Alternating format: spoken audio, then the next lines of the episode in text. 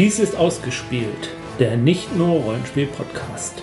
Heute Vorspiel 2019, die Brettspiele.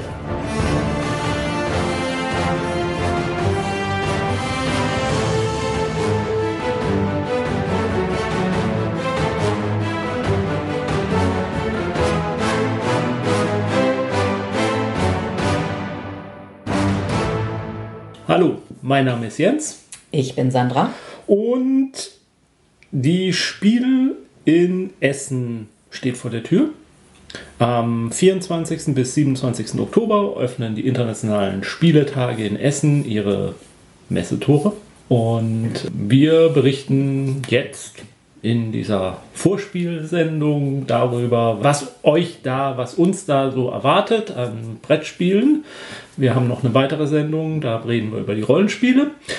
Und wir sind die Neuheitenlisten ein bisschen durchgegangen, haben uns angeguckt, was uns so interessiert und hoffentlich euch dann auch interessiert, was euer Interesse weckt. Da sind Dinge dabei, über die alle reden. Da sind hoffentlich auch ein paar Dinge dabei, über die nicht so viele Leute reden. Das ist natürlich aus den 1500 Neuheiten, die angekündigt sind. Wir werden sie alle spielen. Ja. Äh, irgendwann. ähm, nur eine ganz kleine Auswahl mal gucken, wie viele Spiele es dann am Ende werden. Ich will es gar nicht äh, vorwegnehmen. Ich, wir gehen, wenn wir gleich die Liste durchgehen, werde ich vielleicht spontan das eine oder andere auch äh, wieder streichen. Zur Spiel selbst. Ähm, ich meine, es ist die 37. Spiel in Essen. Also ähm, das große 40-jährige Jubiläum naht und ähm, 1200 Ausstellern aus 53 Nationen.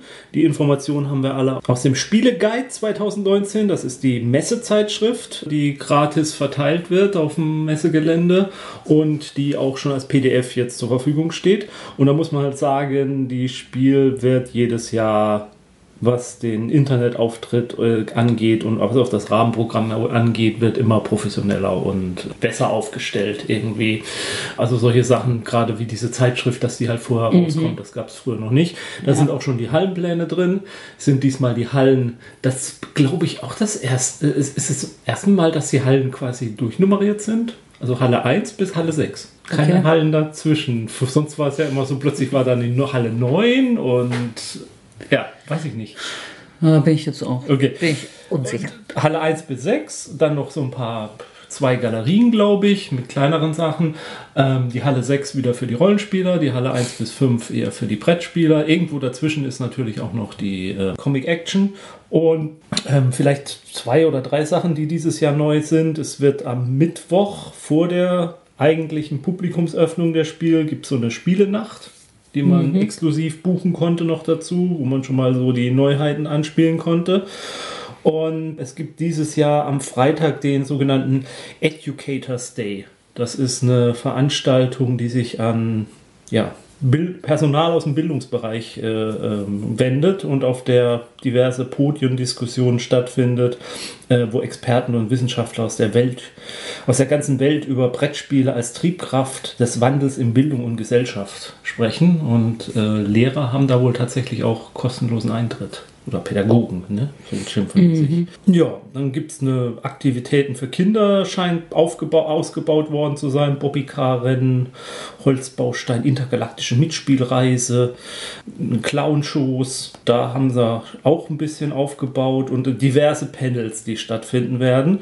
Und es gibt tatsächlich auf der Seite des Veranstalters auch eine, eine Terminübersicht, wann welche Panels stattfinden. Da kann man sich tatsächlich dann reinklicken und gucken gucken, was da für Vorträge stattfinden. Mhm. Also das ist alles sehr viel übersichtlicher und professioneller mittlerweile, muss man echt sagen. Mm, aber, aber vorher war es ja auch schon gut, aber es ist halt einfach nur Mehrwert jetzt da mhm, mhm. äh, zum reinen ähm, Spieleangebot. Jo, wir vom Ausgespielt-Team werden teilweise zu dritt vertreten sein. Also äh, Benjamin ist dabei, Sandra ist da und ich. Und ja. Oh. Sonst noch irgendwas, was man vorweg erzählen müsste? Nö. Dann kann ich ja mal mit den ja, Neuerscheinungen beziehungsweise mit den Spielen anfangen, die mir aufgefallen sind. Das werden nicht alles Spiele sein, die tatsächlich schon auf der Spiel dann käuflich zu erwerben sein werden. Von manchen wird es auch nur Demos geben. Manches ist auch schon auf dem Markt, äh, ist bei Kickstarter äh, erschienen und äh, die ähm, Bäcker haben es schon, aber das sind Sachen, die jetzt erst so in den Verkauf gehen und halt auch tatsächlich Sachen, bei denen der Kickstarter auch erst äh, noch beginnen wird, aber wo man schon mal eine Demo-Runde spielen kann, sodass man nicht die Katze im Sack äh, kickt äh, startet. ich werde jetzt bei allen Spielen auch nicht noch die Standnummer durchgeben. Das machen wir dann in die Show Notes, wenn es jemanden interessiert. Packen wir dann, äh, soweit wir es wissen, die Standnummer äh, des Verlages, in dem das Spiel erscheint, rein und hoffentlich kann man das Spiel dann da auch äh, spielen. Ähm, das erste Spiel ist ein Zweispielerspiel, Undaunted Normandy. Das ist von Osprey Games. Das ist ein Verlag, der eher so ähm, bisher im Kriegsspiel also diese äh, Tabletop-Spielvarianten, Bold Action haben sie zum Beispiel oder auch ein Dracula-Amerika-Spiel irgendwie. Und, ähm, aber die sind halt zwei, drei Jahren sind sie auch äh, auf dem Markt und versuchen in den Brettspielbereich zu kommen. Undaunted ist ein Normandy, wie der Name schon sagt, ist ein ähm, Spiel, in dem man äh, Alliierte gegen die Wehrmacht kämpfen lässt. Äh, Im Schlacht der Normandie mehrere Missionen, die aufeinander aufbauen können, die man aber auch einzeln spielen kann. Und das ganze Spiel ist ein Kriegsspiel mit äh, Deckbuilding-Komponente. Also man hat dann seine Truppen auf dem Schlachtfeld. Das Schlachtfeld ist, besteht aus Quadraten, Pappquadraten. Da legt man dann seine Pappaufsteller drauf, als, äh, die die Truppen ähm, repräsentieren. Und dann kann man von der Hand halt Karten ausspielen. Und mit diesen Karten kann man die Truppen befehligen. Und je nachdem, wenn man halt neu rekrutiert aus seinem Nachschub, dann kriegt man halt neue Karten auf die Hand. Wenn eine Truppe zerstört wird, äh, dann muss man eine der Karten, die man auf der Hand hat, vom, von der Hand mhm. nehmen und was ich ganz interessant fand, auch zum Beispiel ist Scouten ganz wichtig. Also mit bestimmten Truppen kann man nur in Gebiete reingehen, wenn man sie vorher gescoutet hat. Dazu muss man Scout-Actions spielen. Und äh, wenn man aber einen Scout spielt, dann kriegt man so Fog of War-Karten mit mhm, auf die mhm. Hand, die dann wieder ins Deck kommen, die dann wieder schlecht sind, die man aber auch wiederum loswerden kann, nutzen kann. Wenn man angreift, würfelt man und jede Einheit hat halt einen Verteidigungswurf und dann ist, hat das Gelände noch, auf dem sie steht, eine, mhm. eine, bestimmte. Und dann zählt man noch den Abstand, wie weit die Truppen voneinander weg sind. Und wenn man halt den Wurf dann drüber gewürfelt hat, dann hat man getroffen und macht eine Verletzung, dann werden die äh, umgedreht. Und das sieht für mich äh, so ein bisschen, geht das äh, für mich vom Spielgefühl in äh, die Richtung von Memoir 44. Mhm. Nur halt ohne Plastik, also alles mit äh, Pappfiguren. Und äh, das sieht ganz interessant aus als Zwei-Spieler-Spiel. Und halt auch, ähm, dass es so ein bisschen äh, eine, eine Kriegsspiel-Simulation ist, aber nicht zu kompliziert wird. Mhm, Deswegen mhm. finde ich, interessiert es mich. Und ja, könnte, eine ganz, könnte ein ganz interessantes Zwei-Spieler-Spiel werden. Das nächste Spiel, äh, ich erwähne es jetzt, obwohl es, glaube ich, mittlerweile aus meiner Interessenliste schon wieder raus ist, heißt Escape Plan, Fluchtplan von Eagle Gryphon Games. Und in diesem Spiel ähm, versuchen die Spieler, ist ein Spiel für eins bis fünf Personen, versuchen die Spieler aus einer Stadt zu entkommen. Also sie haben, machen den Heist oder haben den Heister gemacht mhm. und müssen jetzt innerhalb von einer bestimmten Zeit aus dieser Stadt entkommen, bevor die Polizei sie schnappen kann, mhm. bevor es zu hart für sie wird, also bevor der Fahndungslevel mhm. GTA-mäßig 15 mhm. Sterne hat und ähm, äh, das SWAT-Team einrückt. Und dazu muss man halt durch die Stadt ziehen, muss in verschiedene ähm, Einrichtungen gehen, ins Casino oder so, muss seine Flucht vorbereiten und je nachdem, wo, welchen wo man hingeht, erzeugt man dann halt aber auch äh, Fahndungslevel, wenn man Aktionen macht. Und dann, wenn da ein anderer Spieler hingeht, für den wird es dann wieder riskanter. Und äh, man spielt halt gegeneinander, also nicht kooperativ. Und man guckt halt, wer als erstes oder am besten aus der Stadt entkommen kann. Mhm. Und das sah für mich ganz interessant aus, das Spiel, bis ich den Preis gesehen habe. Der fängt nämlich bei 120 Euro an. Und wenn ich mir die Komponenten angucke, kann ich es nicht so ganz nachvollziehen, ehrlich mhm. gesagt weil das ist jetzt, also ich finde 120 Euro für ein Brettspiel sind schon mal ein Wort. Also Ja, da, da, mu- ja. das muss man dann wollen. Das, ich will nicht sagen, dass das nicht gerechtfertigt sein kann für ein Spiel, aber das hat für mich jetzt nichts damit zu tun, ob dann haufenweise Plastik drin ist. Ja. Äh, klar, das hat erst schon mal, hat vielleicht einen gewissen Materialwert oder Herstellungskosten, die dann den Preis rechtfertigen, aber das Spiel muss für mich den Preis rechtfertigen. Ja. Und dann kann auch ein, ein Spiel ohne Tonnen Plastik kann vielleicht diesen Preis rechtfertigen, wenn es halt ein super tolles Spiel ist. Von dem, was ich bisher jetzt gesehen habe, für 120 Euro weiß ich dann aber doch nicht. Also mal drum rumschleichen und einen Blick drauf werfen, aber da, ich sag mal, um den Preis zu rechtfertigen, Ja, ja. da müsste es schon das Hammerspiel schlechthin sein. Ein Spiel, was wohl keine richtige Neuheit mehr ist, aber auch auf der Messe zu sehen sein wird und ich kenne es noch nicht, ist Hellboy, das Brettspiel. Das ist von Publisher Crowd Games. Und ja, da spielt man Hellboy, wie man ihn aus den Fil- Comics und Filmen kennt. Oder halt einen anderen der Charaktere aus dem P BRPD, heißt glaube ich die Einheit. Büro für Research and. Na, egal. Ich weiß es nicht. Und ähm, man spielt halt diese Charakteren aus diesem Dings und es ist eine Art Dungeon Crawler. Man hat Missionen, man muss zu dem Missionsort, muss da aufdecken, was da passiert. Und wenn man genug Hinweise gesammelt hat, da erinnert mich es ein bisschen so von der Spielart wie äh, Monster of the Week. Also man muss erst genug, äh, das Rollenspiel Monster of the Week, äh, man muss erst genug Hinweise rausgekriegt haben. Wenn man genug Hinweise hat, dann, dann kann man erst den Bosskampf starten. Also man Ja, muss erst ja. genug über den Gegner wissen, äh, um den Bosskampf zu starten. Das fand ich sah ganz interessant aus. Ansonsten ist es halt ein Dungeon Crawler Ja, mit Figuren, äh, mit denen man durch die Gegend zieht. Ich bin ein großer Freund von Hellboy, deswegen interessiert mich das Spiel. Ja. Äh, auch da muss ich sagen, es ist halt ein Dungeon Crawler und der Markt ist halt hart umkämpft. Da müsste dann schon, also das müsste dann schon für mich auch die absolute Spielspaß-Offenbarung Ja, sein, ja. um es aus. Aber anschauen möchte ich es mir auf jeden Fall. Sollte da nicht auch irgendwann nochmal ein neuer Film kommen? Zu Hellboy? Mhm. Äh, pff, es ist doch ein neuer Film gerade ins Kino gekommen gewesen. Der ist doch furchtbar gefloppt. Okay. ja, dann meinte ich wohl den. offensicht- Offensichtlich voll durch, furchtbar gefloppt, weil äh, du nichts davon. Mhm. Ich habe ihn nicht mal mitgekriegt. Ja. Ja. Und noch ein Spiel zu einem Film und auch zu einem. Also, ja, Hellboy ist ja auch zu den Comics und äh, die Zeichnungen, die man auf dem Brett spielt, sind auch tatsächlich, sieht es aus, als ist ein Brett, ein Spiel zu den, also was die Comic-Lizenz hat, nicht nur die Filmlizenz, also das vielleicht nochmal. Äh, ein Spiel zu einem Film, der etwas älter ist, zu dem es, glaube ich, auch einen Roman gibt, aber egal. Jaws, also der weiße Hai. ja. Äh, das Brettspiel von Ravensburger. Da habe ich schon lange gedacht, da müsste es ein Spiel zu geben. Ja, vor allem, weil einer den Hai spielt und die anderen spielen das ja, Boot. Ja. Ähm, also die, die Haijäger. Ja. Ähm, also Roy Scheider und ich weiß nicht, wie, wer da alles. Ah, ich habe es vergessen. Ich muss den Film unbedingt nochmal gucken. Ist ein großartiger Film. Also ja, also es ist für zwei bis vier Spieler und einer spielt halt den Hai und die anderen spielen dann je nachdem wie viel dann die Haijäger.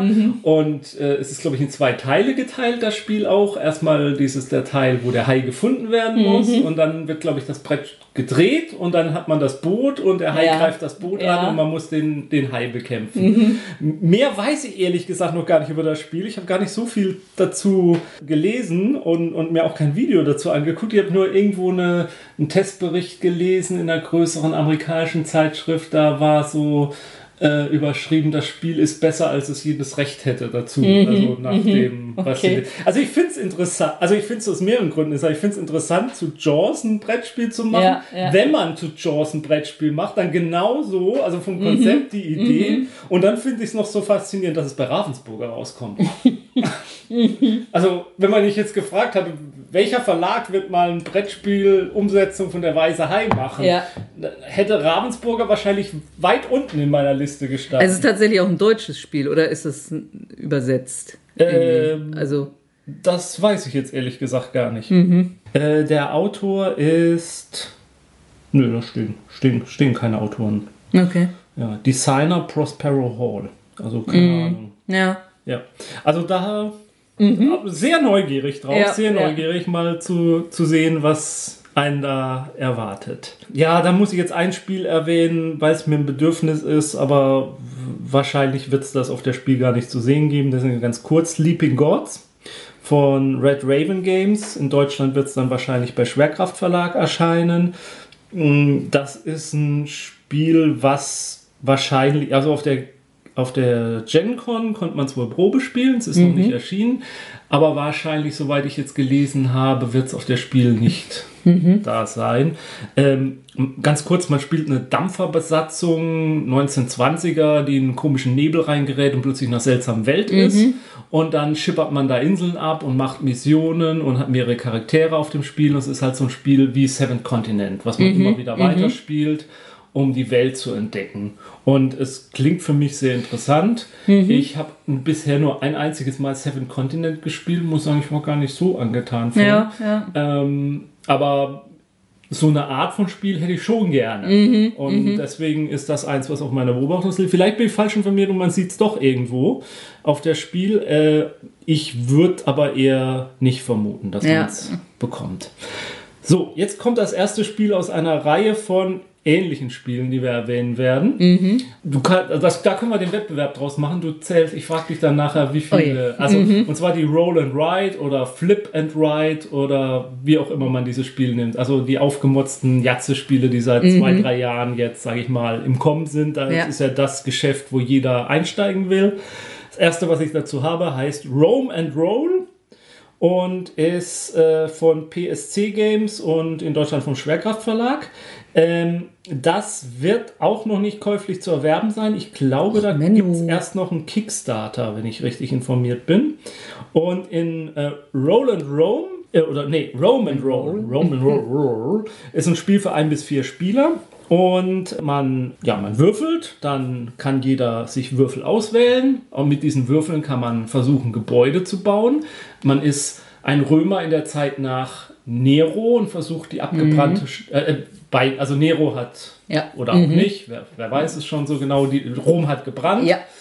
Und äh, man baut die Stadt wieder auf und man mit diesen Würfeln kann man Gebäude dann zeichnen. Und diese Gebäude zeichnet man aber auf einem gemeinsamen Plan. Mhm. Und wenn man ein Gebäude gezeichnet hat, dann kriegt man noch eine zugehörige Karte, so dass man weiß, ich bin jetzt derjenige des mhm. Gebäudes. Und wenn ein anderer dann neben dieses Gebäude ein anderes Gebäude zeichnet, dann krieg, löst das, aktiviert das mein Gebäude und ich kriege irgendwelche mhm, mh. Rohstoffe oder Aktionen oder wie auch immer. Gleichzeitig gibt es dann noch irgendwelche Provinzen, die man befrieden muss, damit äh, der Rohstofffluss da ist. Und ich würde mal sagen, es ist ein, äh, es ist, es, es könnte, ich, ich, glaube oder es will ein etwas, ein Roll and Ride mit ein bisschen mehr Spieltiefe sein. Also ein bisschen, bisschen ambitionierter von den Spielregeln, ein bisschen komplizierter. Mhm, mhm. und deswegen interessiert es mich. Und weil man Rom aufbauen darf. Mhm. Ja, Rom geht ja immer. Ja, ja äh, von Rom, nee, ich kriege keine Überleitung hier. äh, Deep Blue mhm. von Age of Wonders. Mhm. Ich habe es das erste Mal seit Ewigkeit wieder geschafft, dass mir der Name des Verlages einfällt. Äh, nee, du hast ihn aber falsch gesagt. Nein, Days of Wonders. es ist furchtbar. Days of Wonders. Es ist, ich. Entschuldige, es heißt Days of Wonder. Ah! Ich krieg diesen Verlagsnamen nicht hin. Aber es ist ja auch nur ein ganz kleiner Verlag, den es noch nicht lange gibt. Nee. Oh, scheiße. Ich schnitt das bestimmt raus. Ja. Äh, für zwei bis fünf Spieler. Deep Blue ist ein Tauchspiel. Also äh, man schippert mit seinen Schiffen auf dem Spielplan rum und wenn man dann an der richtigen Stelle ist, dann macht man eine Tauchaktion. Und wer in der Nähe ist des Spielers, der eine Tauchaktion macht, der kann sich an der Tauchaktion beteiligen wenn er in dem Moment in der mhm. Nähe des Spielbretts ist. Und eine Tauchaktion besteht darin, dass äh, aus einem Sack Steine gezogen werden oder Plättchen, da weiß ich es gar nicht genau. Und der Tauch, nur derjenige, der die Tauchexpedition leitet, zieht und bestimmt auch, wann er aufhört. Und das ist quasi so ein Push-Your-Luck. Mhm. Äh, also mhm. man, man zieht und zieht. Und wenn man halt zum Beispiel zu viele blaue Würfel gezogen hat, dann geht einem der Sauerstoff aus. Dann hat man Karten in seinem Gebiet, die man ausspielen kann, um das zu verhindern. So, also jeder Spieler kann das machen. Oder man kann halt auch sagen, ich steige jetzt aus, mir reicht das. Und dann kriegt man aber halt auch nur die Punkte bis dahin. Oder man macht halt weiter und bleibt bis zum bitteren Ende dabei. Und ja, und wer nachher am Ende die meisten Punkte hat, der gewonnen. Also mhm. wer am sag ich mal, am, am, am vernünftigsten agiert hat oder auch mal am meisten riskiert hat und einen lukrativen Tauchgang gemacht hat, der holt halt am meisten vom, von der Meeres, vom Meeresboden rauf und äh, hat dann äh, den Erfolg gebunkert und irgendwie baut man nebenbei, ich glaube, das Spiel endet dann, indem man so eine Atlantis-Karte irgendwie langsam aufdeckt. Ja. Days of Wonder und die, ich fand, die hatten eine Zeit lang richtig gute Spiele, aber so die letzten zwei, drei Jahre war das eher mau. Vielleicht habe ich deswegen ihren Namen vergessen. ähm, es wäre auch so ein Verlag, der jedes Jahr oder immer nur so ein oder zwei Spiele rausbringt. Das fand ich auch immer sehr sympathisch, dass sie eigentlich so erschlagen mitspielen.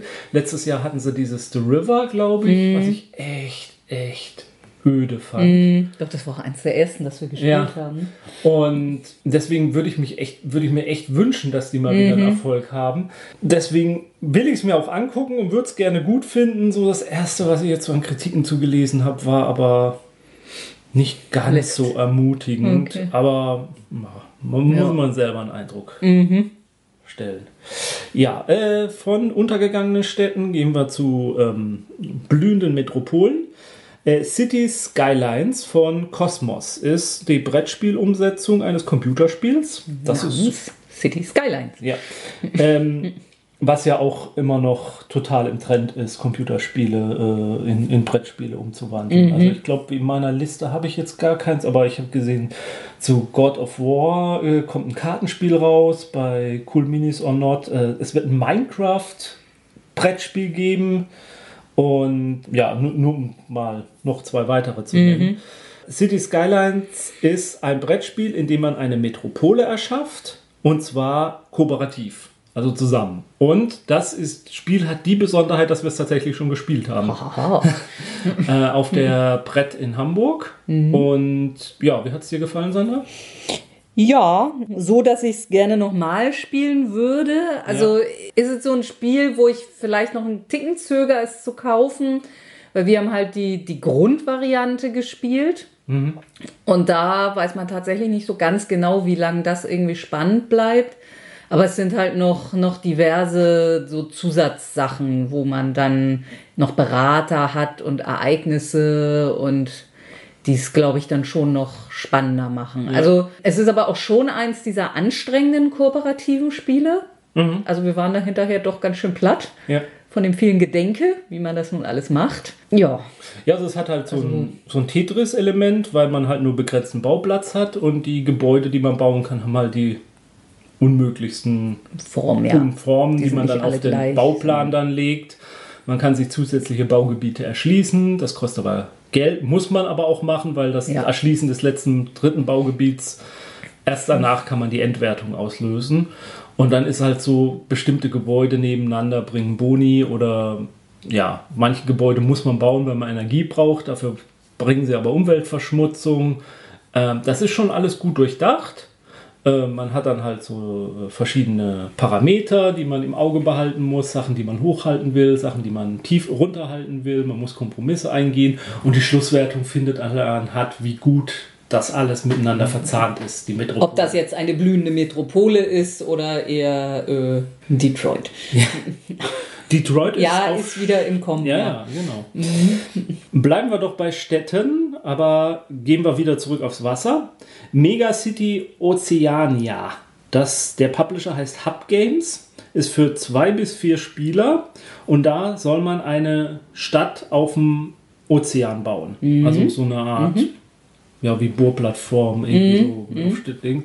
Ähm, was ja wahrscheinlich eine zukunftsträchtige, vernünftige Investition ist. Äh, man so hört und liest. Und das hat so eine Art, äh, was ich interessant finde, so eine Art Geschicklichkeitselement, weil das sind so unterschiedliche Bauteile in dem Spiel. Und wenn man dann ein Gebäude errichten will, hat man so eine Auftragskarte und auf dieser Auftragskarte steht dann, welche von diesen unkomischen Formen, Bauplättchen man da auf dieses Plättchen draufbauen muss und wie hoch das sein muss, damit es in die Stadt, also man baut das vor sich auf und dann bringt, liefert man sozusagen diese Plattform in die gemeinsame Stadt rein. Okay. Und beim Reinschieben muss man halt darauf achten, dass das nicht umfällt. Okay. Und dann entsteht da in der Mitte halt diese große gemeinsame Plattformstadt und soll dann halt so platziert sein, die Gebäude, dass das halt vernünftig ineinander platziert. Also es ist eine Mischung aus Geschicklichkeit und Strategie. Mhm, und das, also das ist eine Mischung, die mir in den letzten Jahren immer mehr Spaß Mhm, gemacht hat. Also früher war ich ja, du ja auch, glaube ich, Sandra, Ja, also ja. ähm, äh, habe ich ja wirklich um Geschicklichkeitsspiele einen riesen Bogen gemacht, aber mittlerweile, wenn es so eine Verzahnung ist Ja, ja. zwischen Glück und Geschick oder auch Glück und Strategie so ein Nee, bisschen. Strategie und Geschick. Ja. Strategie und, und Strategie und Glück und alles. Also wenn, also wenn alles drei zusammenkommt, ähm, dann, dann spricht mich das an. Und äh, ja, das Spiel sieht, sieht echt sieht interessant aus und ähm, könnte mal was anderes sein. Auch was anderes ist das Spiel Sarah's Vision von Bal Balosio Group. Das ist ein Brettspiel, was von einem Versicherungskonzern rausgebracht wird. Also ich meine, es ist ein Versicherungskonzern äh, oder eine Unter eine Tochtergesellschaft dieses Konzerns. Äh, bei Sarah's Vision, Vision spielt man halt in so einer postsingulären Gesellschaft, wo halt eine allumfassende, äh, gütige AI über die äh, Geschicke der Menschen wacht, was mit allen gut geht. Und dann gibt es halt so eine böse Terroristengruppe, die das nicht so gut findet. Und wir spielen halt die Agenten dieser künstlichen Intelligenz, die versucht, die Stadt am Leben zu halten und diese ja, Ökoterroristen oder was auch immer die jetzt sind, aufzuhalten. Und dafür muss man halt verschiedene Missionen und dazu muss man dann verschiedene Orte bereisen, muss da äh, die richtigen Kombinationen haben, um dies zu bringen. Und das ganze Spiel ist mit einem Jenga-Turm. Und dieser Jenga-Turm ist aber aus so durchsichtigen Plastikteilen. Und die sind aber irgendwie farbkodiert und je nachdem, welche Mission man erfüllen will, muss man die richtige farbkodierten Sachen rausdrücken. Also dann kannst du Okay. nicht irgendwelche nehmen, sondern musst die richtigen nehmen. Ja, so richtig vorstellen kann ich es mir nicht. Und ich habe, also es- soll ein Story-Game sein, es soll eine Story erzählt werden. Äh, es ist kooperativ, man muss irgendwie mit den Ressourcen managen, aber man hat halt auch diese, ja, wieder Geschicklichkeit-Aspekt mit diesem Turm. Ich weiß halt nicht, mit diesem ganzen Plastikzeug, das schreckt mich jetzt so ein bisschen ab. Ja. Und ich hatte auch schon mal so ein bisschen was gelesen, dass diese Plastikteile auch nicht so richtig gut verarbeitet sein sollen. Also, dass das nicht so, äh, so, so einen richtig äh, tollen Jenga-Turm Ja, ergeben soll. ja. Also, ja. Äh, Es ist interessant, äh, Ja. allein auch schon von seiner Geschichte irgendwie. Das soll wohl als, äh, ich weiß nicht, ob die das als Management-Tool, als Management-Trainingstool für Kooperation oder so irgendwie angefangen haben zu entwickeln. Also da steckt vielleicht eine ganz interessante Geschichte auch noch Ja, hinter dem Spiel. Vielleicht ja, ist die. Geschichte hinter dem Spiel interessanter als das Spiel. Das könnte ich mir auch durchaus vorstellen. Aber ein Blick ist es sicherlich wert dann. Ja, äh, ein Spiel, was man mal so nebenher erwähnen kann. Ich glaube, äh, wir hatten letztes Jahr unsere Begeisterung zum Roll and Ride Welcome to zum Ausdruck gebracht und es kommt jetzt ein Nachfolger raus, Welcome to New Las Vegas. Da baut man ein Casino äh, und streicht dann halt auf seinem Zettel. Und ich glaube, man hat diesmal zwei Zettel nebeneinander, die man dann bearbeiten muss. Und, und auch das wird wahrscheinlich, soweit ich es gelesen habe, noch nicht so noch nicht erschienen sein zur Spiel. also nur, dass man vielleicht einen Blick drauf werfen kann, Es soll 2020 erscheinen. Spielerzahl wie das normale Welcome to 1 bis 100 Spieler. ähm, und Publisher ist auch wieder Blue Cocker Games. Dann auch noch mal ganz kurz, weil ich es glaube ich nicht unbedingt ein Spiel so ist für mich. Mystery House Adventures in a Box. Das ist so ein Escape Room Spiel, wo man die Box hat, äh, wo, wo so ein Haus aufgebaut ist und dass man von außen reinguckt durch die Fenster. Und dann hebt man immer diese Box hoch und dann kann man reingucken in das Haus und kann gucken, was man da so sieht Ja. und kann versuchen, was rauszukriegen. Und wenn man irgendwelche Türen öffnet, dann zieht man in dieser Box so eine Karte hoch. Ja, ein bisschen wie verrücktes Labyrinth oder so, ne? Ja, ja, also man zieht dann halt so eine Karte hoch und dadurch kann man vielleicht weiter in das Haus reingucken. Und das ist so vom Design und der Idee äh, irgendwie ganz lustig, aber ich glaube, ich würde bei dem Spiel schon dran scheitern, dass ich glaube, ähm, da muss man ziemlich gut gucken können. Also da Ja. muss man ziemlich Einzelheiten und ich bin nicht gerade jemand, der die besten Augen hat. Also von daher, glaube ich, wird mich bei dem Spiel schon die, ähm, ja, das, Mhm, das Grunddesign äh, äh, ausschließen. Ja. Ist von Cranio Creations und für 1 bis 5 Spieler. Aber auch mal so eine Sache, wie ich sie noch nicht kenne. Also Ja, mal, ja. no, noch mal ein anderer Ansatz in dieser ganzen Escape Room Flut, die es Mhm. ja neben der Roll and Ride Flut gibt. Ähm, ja. Dann haben wir noch ein Spiel oder ein Dreiteiler quasi. 50 Clues. Und ich glaube, der erste Teil davon heißt The Fate of Leopold.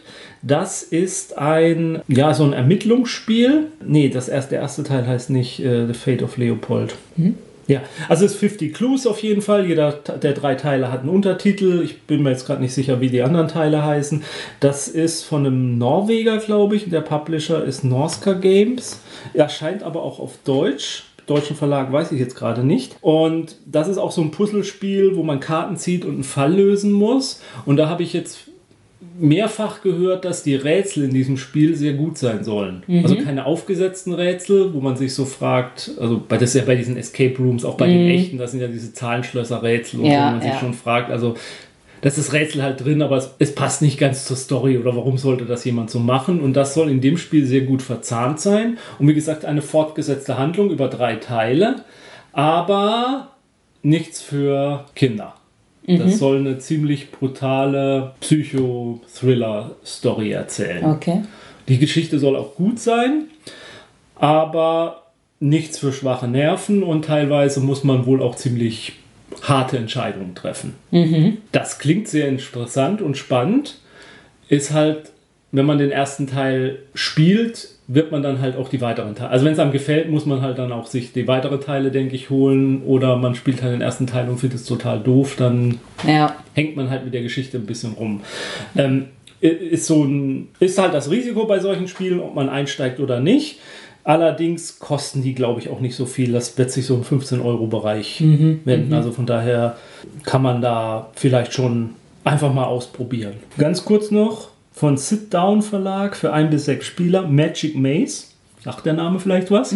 Ist ja auch bei Pegasus auf Deutsch erschienen. Jetzt mal Magic Maze on Mars. Mehr weiß ich noch nicht über das Spiel, den habe ich nicht gelesen, aber der Titel allein reicht mir.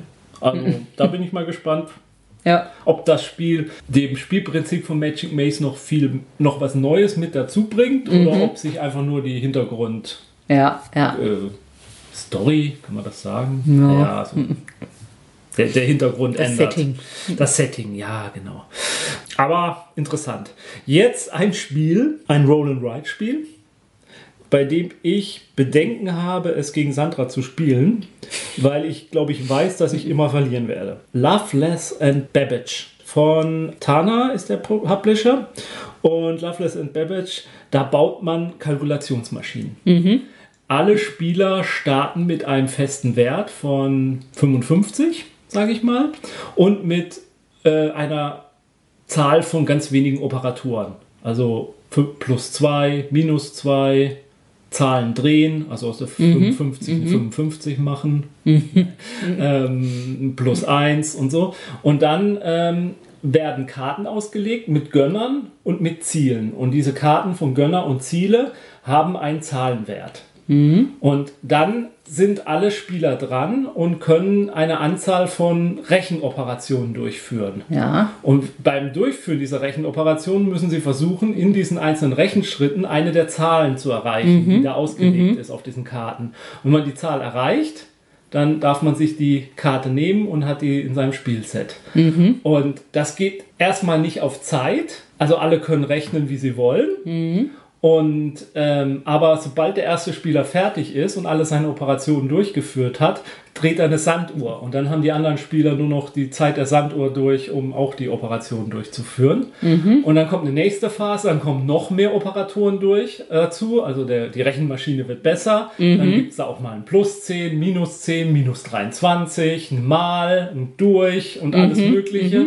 Und man startet mit der Zahl, mit der man in der letzten Runde davor geendet hat. Es kann also auch sein, dass man dann zum Beispiel die letzte Rechenoperation macht und kriegt in seiner Runde gar nichts Gutes, aber man arbeitet auf was anderes hin. Ja. Und das schreibt man dann halt so runter. Und das macht man über vier, fünf Runden und dann guckt man, wer die meisten Punkte hat, indem man halt die meisten Missionen oder Rechenaufgaben oder Gönner gefunden hat. Ja. ja.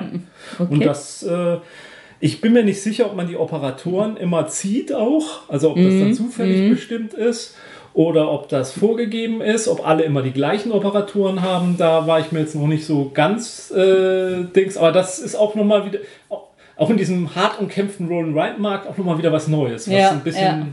bisschen anders und man muss rechnen können. Mhm, das ist natürlich echt, also Kopfrechnen, das ist äh, für viele Menschen eine große Herausforderung, so habe ich mir sagen lassen.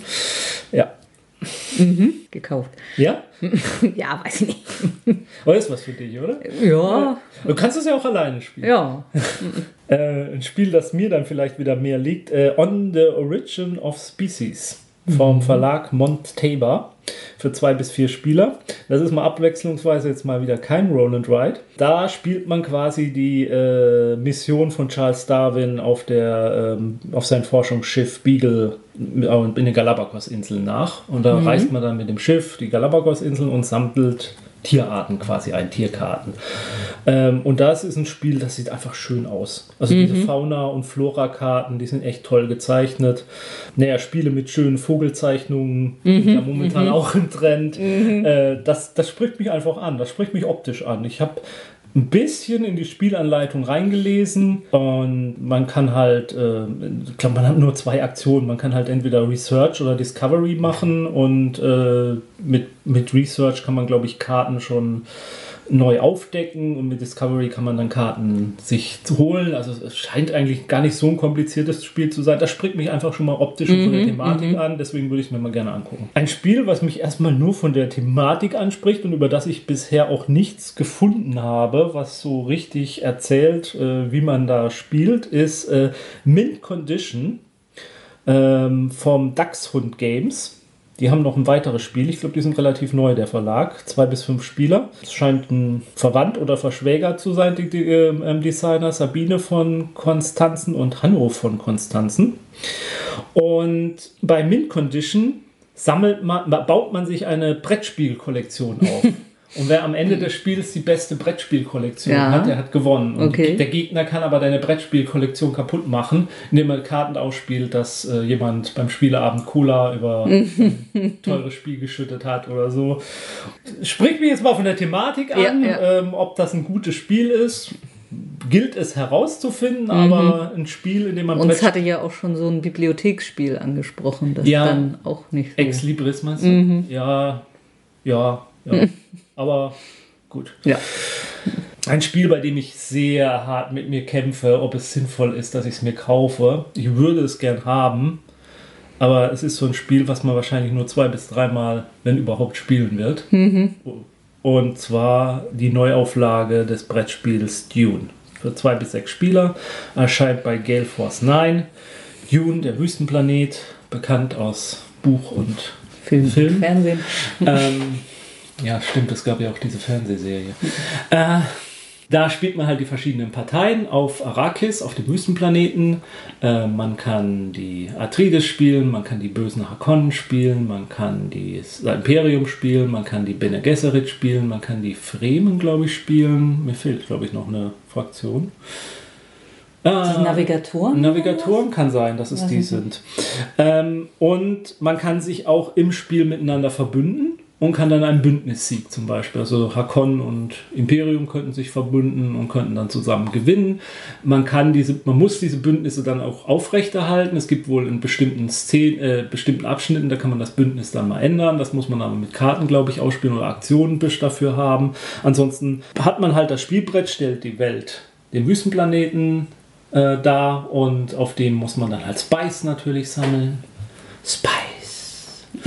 Und muss bestimmte Siegbedingungen erfüllen, indem man irgendwelche Zonen auf dem Planeten halt erobert und auch hält. Und so kann man halt gewinnen. Und was ich zum was es mir total angetan hat, ist zum Beispiel die Siegbedingung der Bene Gesserit. Bene Gesserit beeinflussen ja, weil sie in die Zukunft zu sehen meinen oder können, äh, beeinflussen sie ja das Leben und äh, die, die, die Adelshäuser, weil sie ja den Twisat Zadarach.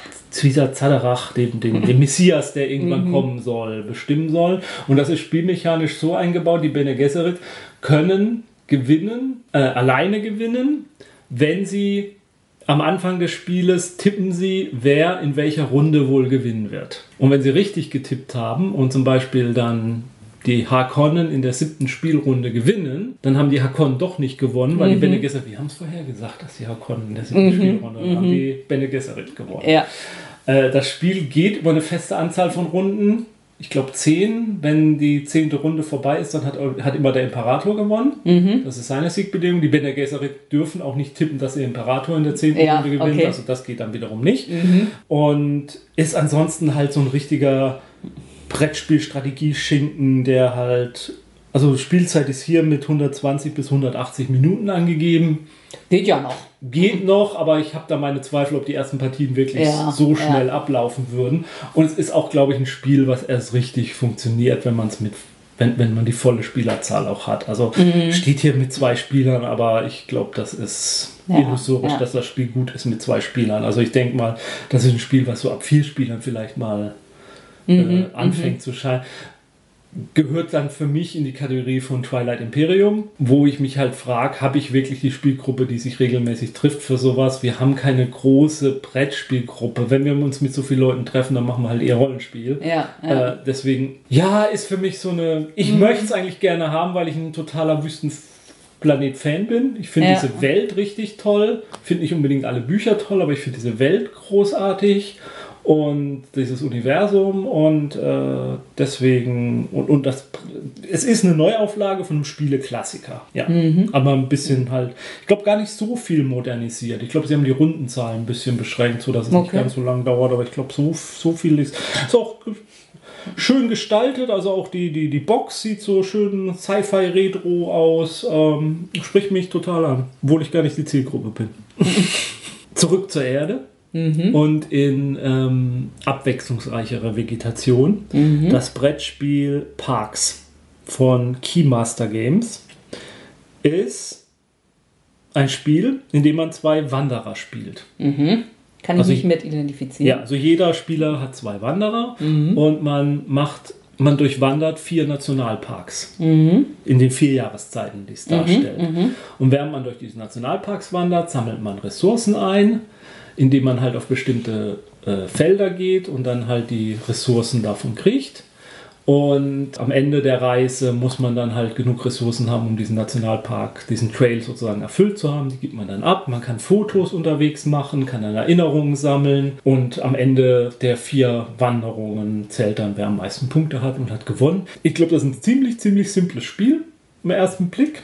Erinnert, glaube ich, so auch ein bisschen an Machikoro vom Spielprinzip. Es ist aber unglaublich hübsch. Also die Zeichnungen auf den Karten, die sind so toll. Ich glaube, das sind auch Originalzeichnungen aus alten Wanderführern von Nationalparks. Also das ist das Spiel ist, glaube ich, eine Liebeserklärung an Nationalparks in den Ja, USA. ja. Und da sind halt dann Tierzeichnungen drauf, äh, Rehe im Morgenlicht, die auf der, Wicht, äh, auf der Wichtung, auf der Lichtung weiden und solche Geschichten. Es ist super, super toll gezeichnet. Also das ist, wie gesagt, die Zeichnungen, meine ich, sind aus irgendwelchen Parkkatalogen aus den 50er oder 60er Jahren, die dann halt dafür nochmal umgesetzt wurden. Das ist auch so ein Spiel, das spricht mir einfach nur optisch an. Wenn's also ich würde es jetzt nicht blind kaufen, nur weil es hübsch ist, Ja. aber wenn es dann auch noch halbwegs ein gutes Spiel wäre, das müsste für, das ist so ein Spiel, das müsste für mich nicht mal so der absolute Knaller sein. Ja. Wenn es nur halbwegs Spaß macht, dann würde ich schon allein wegen der Karten kaufen wollen. Dann äh, stellvertretend für ganz viele Spiele, die so ein bisschen auf dem Terraforming Mars Zug mit aufspringen, habe ich mir Landa ausgesucht oder Lander von Intrepid Games. Da startet demnächst der Kickstarter zuerst. Die haben aber sozusagen diesen, die wollen ganz viel dieses Lander vorher schon vorstellen. Wollen es auch wohl irgendwelchen Brettspiel ähm, Läden, also Brick-and-Mortar-Läden, äh, ach, man ist so ein Denglisch mittlerweile hier angewöhnt, ähm, also echten Läden auch zur Verfügung stellen, damit es dort Probe bespielt werden kann, bevor die Leute es dann kickstartern. Was ich warum ich Länder ausgesucht habe, aus den vielen zahlreichen, die es da gibt, Living Planet und äh, ach, wie sie alle heißen, äh, ist, bei Länder landet man mit einer ungefähr, ich sag jetzt mal 40 man, man, man startet die Mission, diesen Planeten zu besiedeln, mit einer Gruppe, mit einer Besatzung von 40 Mitgliedern. Und dann geht was schief, man stürzt auf den Planeten ab und die Hälfte der Besatzungsmitglieder stirbt. Mhm. Und dann werden zufällig 20 mhm, Charaktere mhm. aus dem Deck rausgenommen und dann muss man halt mit dem spielen, was man hat an ja. Spezialisten. Und das klingt so danach, als könnte es relativ viel Wiederspielwert haben. Ja, ja. Und dann besiedelt man halt, versucht man diesen Planeten zu besiedeln, versucht Missionen zu erfüllen. Ist kein kooperatives Spiel, man spielt gegeneinander, also man möchte den meisten Ruhm äh, für seine ähm, äh, Fraktion erschaffen und man versucht halt äh, diesen Planeten dann so bewohnbar zu machen, um die Siegbedingungen einzuleiten. Aber ich finde diese Idee mit den ja, mit diesen 40 Leuten, wo dem man zufällig auswählt, wer dann, das, das finde ich, das fängt schon mal gut an. Mhm. Das ist schon mal ein netter, nettes Gimmick. Ob da ein gutes Spiel dahinter steckt, ja, das äh, gilt es erstmal rauszufinden. Ist kein Spiel für mich, wo ich sagen würde, ja, da mache ich den Kickstarter auf jeden mhm. Fall mit. Mhm. Das, aber das anderes Thema, das würde ich, würde ich sowieso nie machen. Ein weiteres Spiel aus der Reihe Schöne Spiele, äh, Porto von äh, Mebo Games. Und ähm, das ist für ein bis vier Spieler. Und bei Porto baut man die gleichnamige portugiesische Stadt Porto auf. Mhm. Und das macht man, indem man bunte Häuser baut, die man halt so nebeneinander mhm. aufstellt. Äh, das Spielbrett ist so ein richtiges Wimmelbild. Mhm. Also man legt das Spielbrett, dann hat man halt diese Stellen, wo man diese Häuser aufbaut. Ähm, die Häuser baut man halt auf, indem man Karten zieht oder halt dann die entsprechenden Karten ausspielt. Und ähm, dann kann man halt gewisse, kann man die Stockwerke bauen. Und wenn die Stockwerke halt voll sind, dann kommt oben ein Dach drauf, ein Pappdach. Und wenn man dann daneben wieder ein Gebäude baut, dann kann das wieder Pluspunkte bringen für den, der schon gebaut hat. Und es ist ein, ja, vom Spielprinzip ist es, glaube ich, tatsächlich wie Ticket to Ride. Entweder man kann Karten ziehen, ja. oder man kann halt Karten ausspielen. Mhm. Und ist ein relativ simples Spiel, aber es, das, das könnte ein, wie Ticket to Ride so ein Einsteigerspiel sein. Ja, ein Spiel ja. eigentlich für Leute, die eigentlich sonst nicht Brett spielen, aber die damit Spaß haben können. Und es sieht wirklich toll aus. Also es ist halt diese, dieses Spielbrett und da sind halt überall Menschen auf den Straßen zu sehen und da kann man überall was entdecken, wenn man da drauf guckt. Ach, guck mal, da ist der kleine schwarze Hund, also wie bei Ali Miko. Mhm, mhm, ähm, und was ich total überflüssig ist, aber ein schönes Detail, wenn man das Brettspiel, wenn man das Spielbrett umdreht, dann ist die, ist, hat man das gesamte Wimmelbild ohne das Spielbrett okay. sozusagen. Kann man, mhm. also, könnte man sich einfach so noch an die Wand hängen. Also wenn ja. das Spiel dann irgendwann dann nicht mehr spielen mhm. will. Ja, das, also wie gesagt, das, das könnte ein ganz spaßiges äh, ähm, ähm, Einsteigerspiel sein. Ja. Was man so vielleicht in der Kollektion haben könnte, auch mal, um es mit Leuten zu spielen, mit denen man sonst nicht so mm. unbedingt Brettspiele mm. hat, wie man, man das Brettspiel-Hobby ranbringen. Und solche Spiele, finde ich, sind auch ganz wichtig und sollte man ab und zu mal erwähnen und nicht vergessen bei den ganzen tollen, innovativen äh, ja. Spielen, die es so gibt. Dann haben wir noch, ähm, um dann bei Spielen zu sein, die jetzt nicht so einsteigsfreundlich vielleicht sind, Black Angel von Pearl Games. Das ist ein Spiel für ein bis vier Spieler. Und da spielt man, also die Black Angel ist ein Generationenraumschiff, was von der Erde flüchtet, weil die Erde halt, und weil sich das mit den Mega City Ocean Mhm. Wahrscheinlich mhm. haben sich die Spieler zu doof angestellt, ja, alles ja. zusammengebaut, jetzt braucht man ein Fluchtraumschiff. Mhm. Und damit flüchten sie von der Erde. Und die Nationen der Erde können sich nicht darauf einigen, wer jetzt dieses Schiff befehligen darf. Deswegen bauen sie alle eine AI, die, die auf diesem und die Schiff. Die Briten wollen nicht mit. Äh, die bauen ein eigenes Schiff. ja. Und kommen dann, erzählen dann immer, dass sie dieses eigene Schiff haben und kommen und naja. Und, und weil man sich halt gegenseitig nicht traut, hat man halt mehr, hat man halt vier AIs an Bord. Mhm. Und ja, am Ende des Spiels, wenn man dann auf dem Zielplaneten ankommt, dann bestimmt man halt, welche AI die beste war und die darf okay. dann die Menschheit regieren. Ich weiß es nicht. Also, ja, es ist ein mhm. bisschen, es ist kompliziert. Ja. Das Spiel ist so ein knallhartes Eurogame ein bisschen Worker Placement, man hat dann halt seine Roboter, mit denen man halt verschiedene Aktionen auf dem Schiff ausführen kann. Dann gibt es so Scavenger, die an Bord kommen und die Schiffssysteme kaputt machen. Dann muss man halt Aktionen machen, damit die Schiffssysteme wieder heil sind, damit das besser funktioniert. Und man kann Außenbordmissionen machen. Und da kann man dann, also die Black Angel, das finde ich relativ clever. Also man hat dieses Black Angel als Plastikraumschiff und das steht auf so einem Fluss, sage ich mal das Weltraum, der Weltraum ist ja so ein Fluss. Ja. Ne? Mhm. Und jede Runde wird das vorderste Teil dann weggenommen. Ja. Äh, nee, das hinterste Teil wird weggenommen, mhm. wird umgedreht und wird vorne wieder hingelegt. Ja. Und die Planeten, die man besucht hat, da kann man halt Stationen drauf gebaut haben oder auch, kann auch Karten ausgelegt haben, die einem dann Bonuspunkte bringen. Oder mal bestimmte Karten bringen einem erst dann Punkte, wenn das Schiff so weit geflogen ist, dass diese Karte von dem Fluss runterfällt. Mhm. Und dadurch äh, generiert man dann Punkte. Und nach einer bestimmten Anzahl von Runden taucht dann vorne der Zielplanet auf. Ja. Und wenn das Schiff dann am Zielplaneten angekommen ist, dann ist das Spiel zu mhm. Ende. Das Spiel kann aber auch enden, weil man es nicht schafft, zum Zielplaneten zu kommen. Dann kriegt halt die AI, die am meisten Punkte hat, darf dann halt die tote Hülle des Schiffes regieren oder so. Mhm. Ja, ist der heiße, mit der am heißesten gehandelte Scheiß jetzt, mhm, äh, Neuerscheinungen. Mhm. Sieht interessant aus. Also ja. mir tut halt dieser, dieser Plan da erstmal mhm, ganz mhm. an. Muss man ausprobieren. Ja. Ich ja. könnte mir echt vorstellen, das ist so ein Spiel, das spielt man, findet es ganz toll auf der Messe. Mhm. Dann kauft man es. Und dann steht es im Regal und dann mhm. fragt man sich, wann spiele ich das denn mal endlich? Ja. Ich gucke dich an, Gaia Project. Ähm, ja, ich glaube, dass, also der Hype um das Spiel scheint mir jetzt nicht so ungerechtfertigt. Das könnte mm, wirklich ein gutes mm. Spiel werden, aber muss man erstmal ausprobieren. Ja. Es gibt ganz wenige Brettspiel-Designer, wo ich ein Fanboy bin. Mhm. Und ein davon heißt äh, Cherry Hawthorne. Mhm. Der Macher von ja. Magic Mice ja. und. Nicht Magic Mice. Äh, nein, Mice und Magic? Nee, wie heißt das denn? Maus und Mystik. Maus und Mystik, oh Mann. Und Herr der Träume. Herr der Träume, Kummernauts. Weil ich finde, er macht schöne Spiele, die eine tolle Story erzählen auch. Mhm. Und dass die Geschichte auch gut geschrieben ist. Was relativ oft, ich schaue dich an, Detective, ähm, die äh, schlechte Texte, schlecht geschrieben sind. Ähm, und das finde ich halt bei Sherry Hawthorne überhaupt nicht. Und bei, von Sherry Hawthorne kommt Aftermath bei Playtech Games.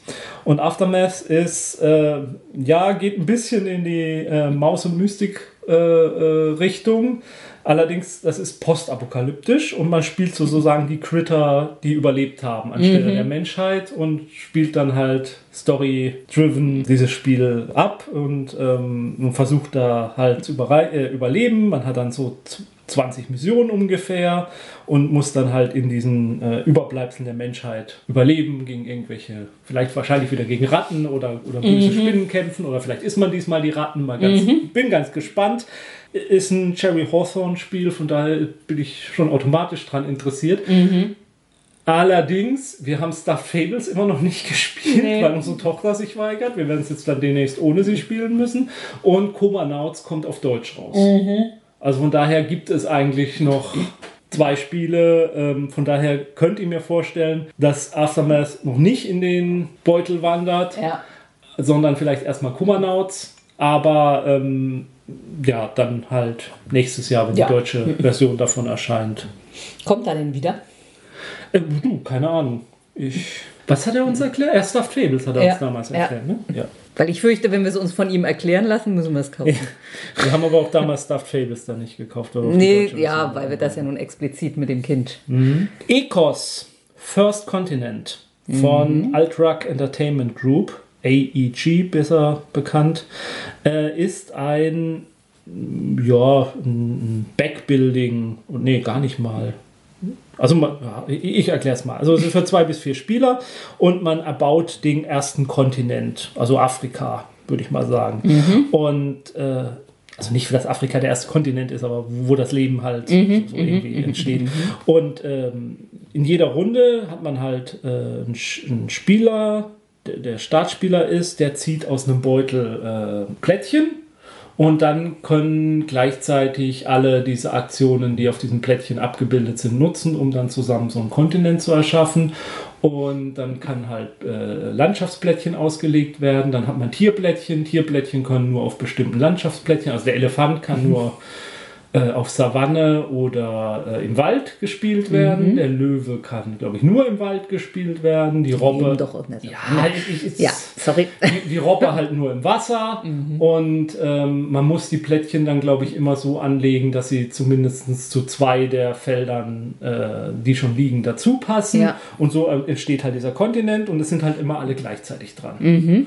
Und ähm, ja, das ist auch, scheint ja auch so ein bisschen so ein simpleres Spiel zu sein. Also simpel in Anführungszeichen. Anführungszeichen. Mhm, Aber ähm, da reizt mich halt einfach, ich könnte mir vorstellen, das ist halt ein Spiel mit wenig Downtime, wo alle immer ja. involviert sind und drin sind. Das ist was, was ich, ich, ich bin nicht jemand, der sehr geduldig wartet, bis andere Leute mit ihrem Spielzug fertig sind.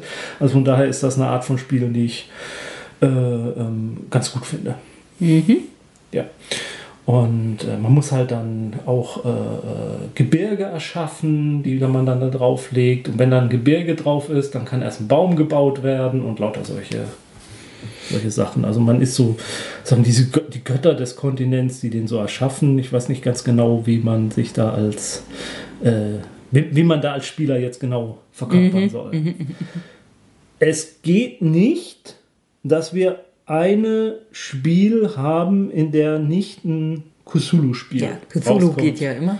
Und es kommen natürlich wieder diverse Cthulhu-Spiele raus. Ich habe mich für eins nur hier entschieden, und zwar Gates of Delirium von Renegade Games Studios. Und bei Gates of Delirium, da spielt man halt Forscher. Also es ist ein Spiel, wo man ähm, Sets, Set Collection spielt. Also mhm. man will bestimmte ähm, äh, Kartenfragmente oder Buchseiten aus Büchern sammeln und will die dann so zusammengesammelt haben. Dazu schickt man dann halt Forscher raus auf Spielbrett, die dann diese äh, Sets zusammensammeln und wenn man passende Sets zusammen hat, dann bringt das natürlich Punkte. Aber wie das halt bei Cthulhu ist, man kann auch wahnsinnig werden, denn am Anfang jeder Runde bestimmt der Startspieler dann oder der, der Runde der Startspieler bestimmt, ob in dieser Runde alle normal sind oder verrückt.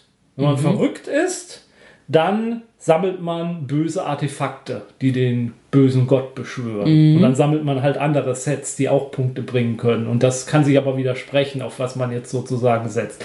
Dann gibt es halt auch Aktionen, dass ein einzelner Spieler während der Runde das nochmal drehen kann, dass doch wieder alle normal ja. sind. Wenn alle verrückt sind, dann kann man gegnerische Forscher sozusagen korrumpieren und kann dafür sorgen, dass sie wieder beim Spieler auf die Hand müssen.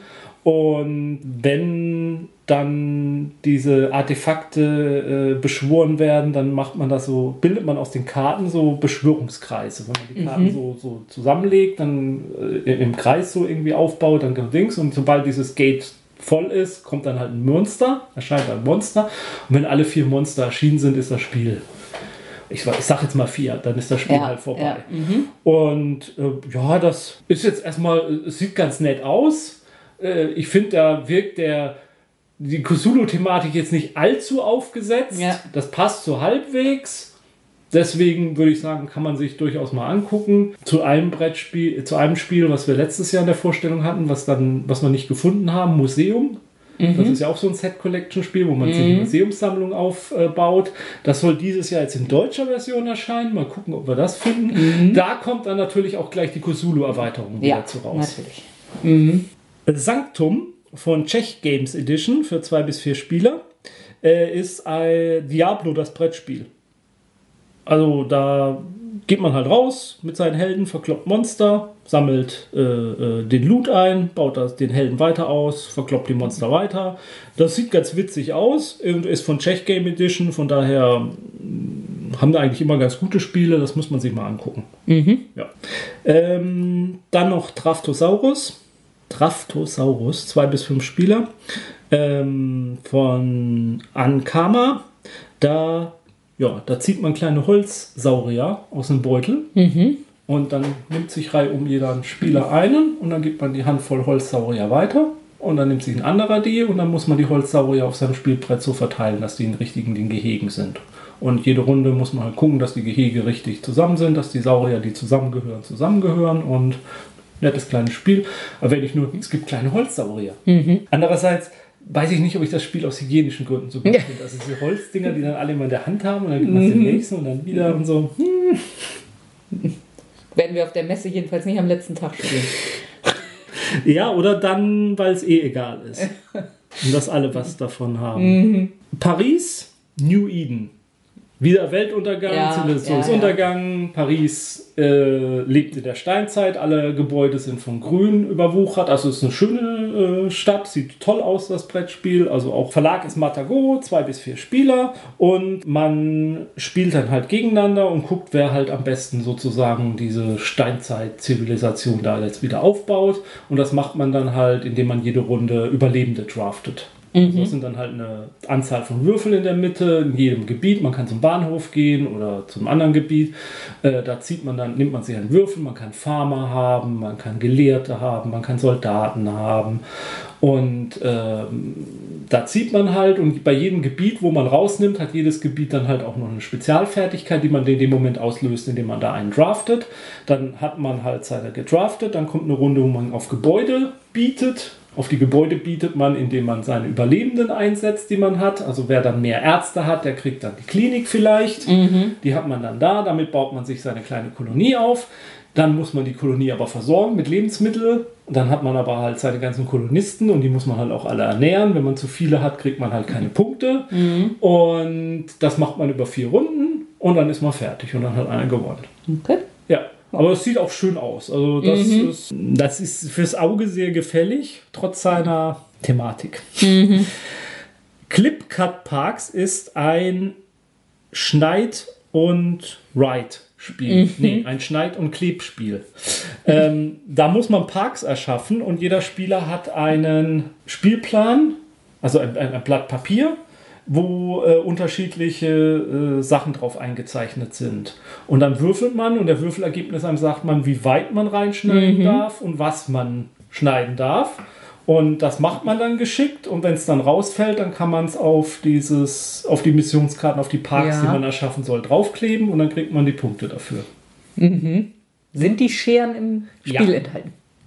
Ja, sind Scheren im Spiel enthalten, aber das sind so kleine Kinderscheren, von daher stellt sich die Frage, ob die wirklich Ja. für jeden so. Ja, ja. Andererseits ist vielleicht lustig, wenn der 2,50 Meter Mann dann äh, den kleinen Scheren arbeitet.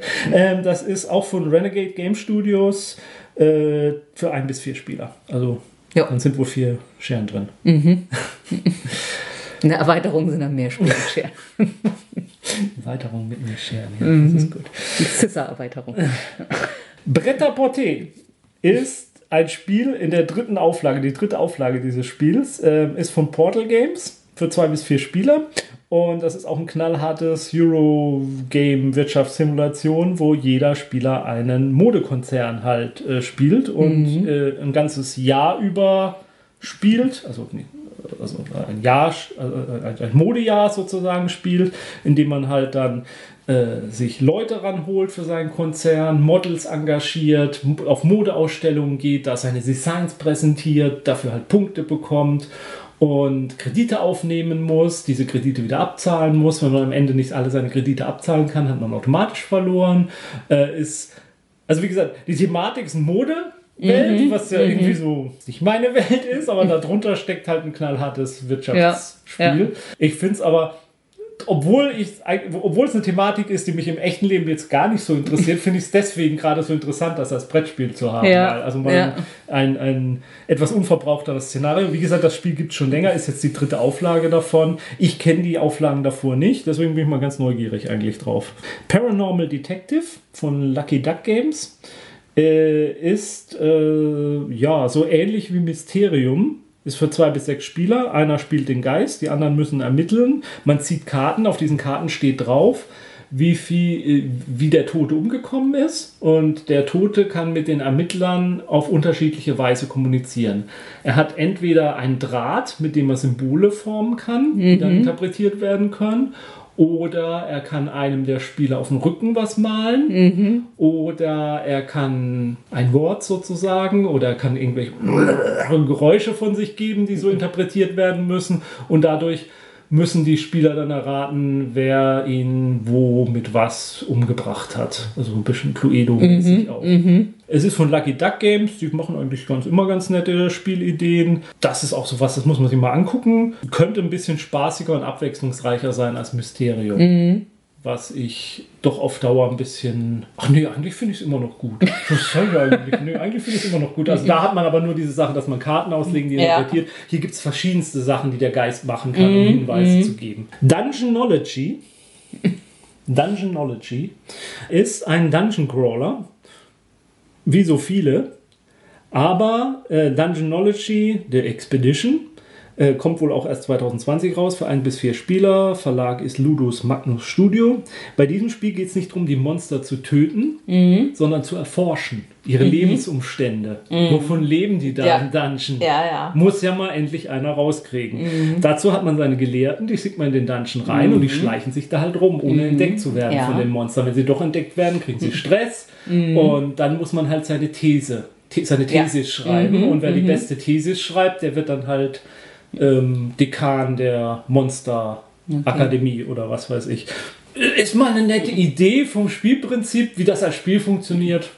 Will ich auch mal gucken. Aber ich finde es halt schön, Ja. dass man da die Monster nicht tötet, sondern man studiert sie. Wissenschaft.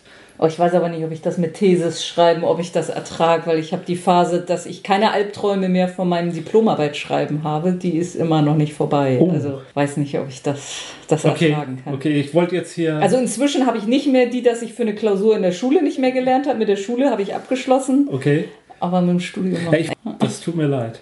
Glenmore 2, Chronicles. Marco Polo 2, ah, das ist ein neuer Trend, das Spiel jetzt äh, Ah. na, äh, Römisch 2 kriegen. ja, das hat schon lange mal gefehlt. Genau, also Glenmore 2 Chronicles Mhm. von Funtails ist die Fortsetzung von Glenmore. Glenmore ist ein Spiel, was wir tatsächlich besitzen, ist Ja. von Ravensburger beziehungsweise ihrer anspruchsvolleren Marke, wie heißt sie? Ähm, Alea. Genau, Alia. Und äh, bei Glenmore spielt man halt Clans. Da hat man halt ein, Bild, äh, ein Brett, da äh, läuft man drum rum und je nachdem, wer halt am weitesten nach vorne gelaufen ist, äh, der ist halt erst später dran und dann kommt der andere halt dran und dann sammelt man halt Gebäude ein, produziert Whisky und was weiß ich. Und das ist ein Spiel, was wir relativ oft gespielt haben, was wir Spaß hatten und bei dem wir irgendwie im, immer die Regeln falsch gemacht haben. Also glaub, Irgendeine haben- Regel haben wir immer, Immer vergessen. ein, irgendeine Regel und sei es am Schluss bei der Wertung nachher irgendwas vergessen. Das ist die Fortsetzung. Das ist ein bisschen aufgemotzter. Da gibt es dann noch so ein Clanbrett, wo man seinen Clan entwickeln kann. Und vielleicht ist die Anleitung so eingängig, dass wir es diesmal von Anfang an richtig spielen.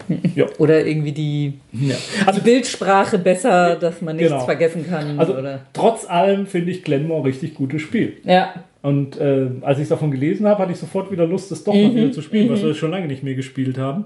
Es ist auch so ein Spiel, wo ich noch nie mit irgendeinem anderen Menschen drüber gesprochen habe. Also, dass das irgendjemand anders kennt oder auch gespielt hat. Ähm, Glaube ich sogar das Würfel und Zucker nicht. Habe ich auch da noch nie gesehen. Oh, Die okay. haben doch alles. Ja, dann können wir ja vielleicht den zweiten Teil kaufen und Ja. dann den ersten Ja, Würfel ja. sogar spenden. Okay.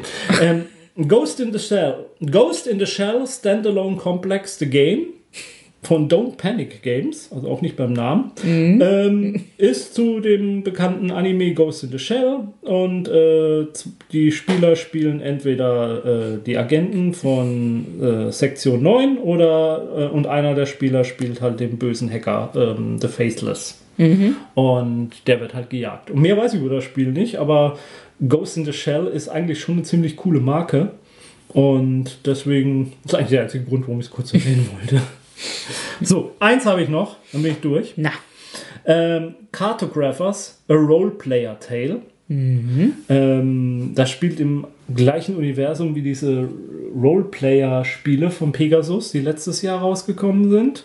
Äh, ist ein Roll and Ride, bei dem man in vier Seasons, glaube ich, äh, Aufträge der Königin erfüllen muss, indem man ähm, Karten zieht und dann Landschaften auf, seinem, auf seiner Karte einzeichnet. Und wer das halt am geschicktesten die Landschaften einzeichnet, der gewinnt. Zwischendurch kann man auch mal einen Überfall von Goblins, ich weiß, die heißen da nicht Goblins, ziehen.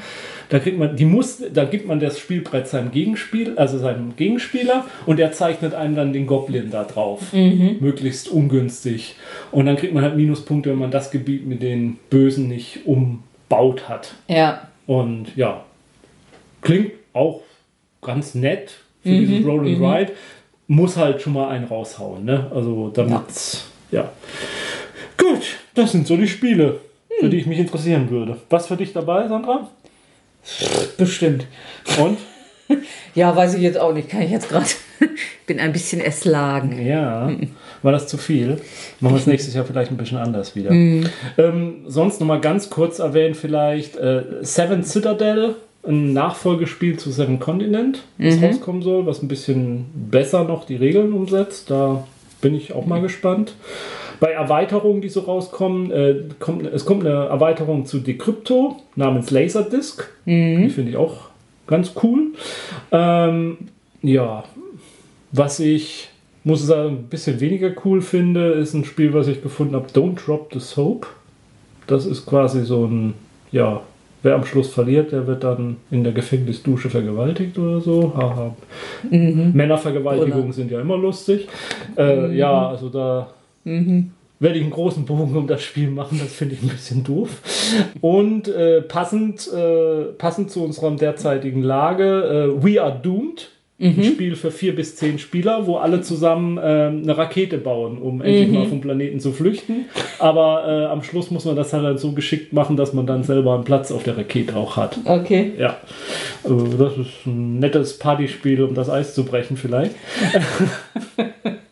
Und äh, Time Stories Revolution, also Time Stories kommt nochmal wieder neu raus, irgendwie äh, in der Form, dass das dann Spiele sind, für die man das Grundspiel nicht braucht. Also da ist jede Box dann für sich. Ja. Und das erste ist, glaube ich, spielt irgendwie ähm, so äh, Sommernachtstraummäßig. Ja.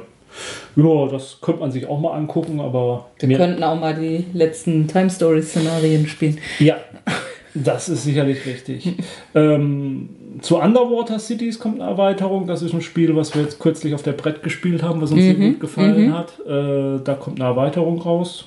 Ähm, ja, vielleicht gibt es das als Bundle dann oder so. Ja, das ist es so. Genug Ja. zum Auswahl. Ja. Und irgendwas davon werden wir sicherlich spielen. Und tausend andere Sachen und tausend andere Sachen nicht, die wir da hier genannt haben. Ja.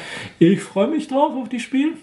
Bin ganz gespannt, wenn man so trifft. Äh, Und mit wem man ins Gespräch kommt. Äh, wir würden uns über Kommentare zu der Liste freuen. Vielleicht habt ihr ja noch irgendwelche Spiele, die wir vergessen haben, die unbedingt erwähnt werden sollen, die wir uns unbedingt angucken sollen. Auch vielleicht für Leute, die nicht zur Spiel fahren, die sagen, ach, guckt euch auch mal das und das, erzählt doch vielleicht mal darüber was. Wir sind ja ein Dienstleister für Ja. euch. Äh, Da sind wir zu allem Schandtaten bereit, außer äh, diesem Gefängnis. Keine Spiele mit Seifen. Ja, genau. Ja. Ich glaube, ich habe fünf Roll and Ride gespielt, aber irgendwann zwischendurch war ich mir nicht mehr ganz sicher, ob ich schon bei drei oder vier war. Okay. Das können theoretisch auch sechs sein. Aber und ich habe ja bei weitem nicht alle. Ja, nee. natürlich. Nee. Bis zur Spielnachberichterstattung, beziehungsweise bis zu unserer Folge zu den Rollenspielen. Ich bin mir gar nicht sicher, welche als erstes erscheinen wird. Aber wahrscheinlich die hier ich und dann erst die auch. Rollenspiele. Ja, würde ich auch. Ähm, also dann beim nächsten Mal geht es mit den Rollenspielen weiter und Dann dann, kommt schon dann kommt schon die Und dann ist schon fast Weihnachten. Äh, Halloween ist dazwischen noch, Ja. aber da machen wir dieses Jahr wahrscheinlich nichts zu. Okay, bis dahin, tschüss. Tschüss.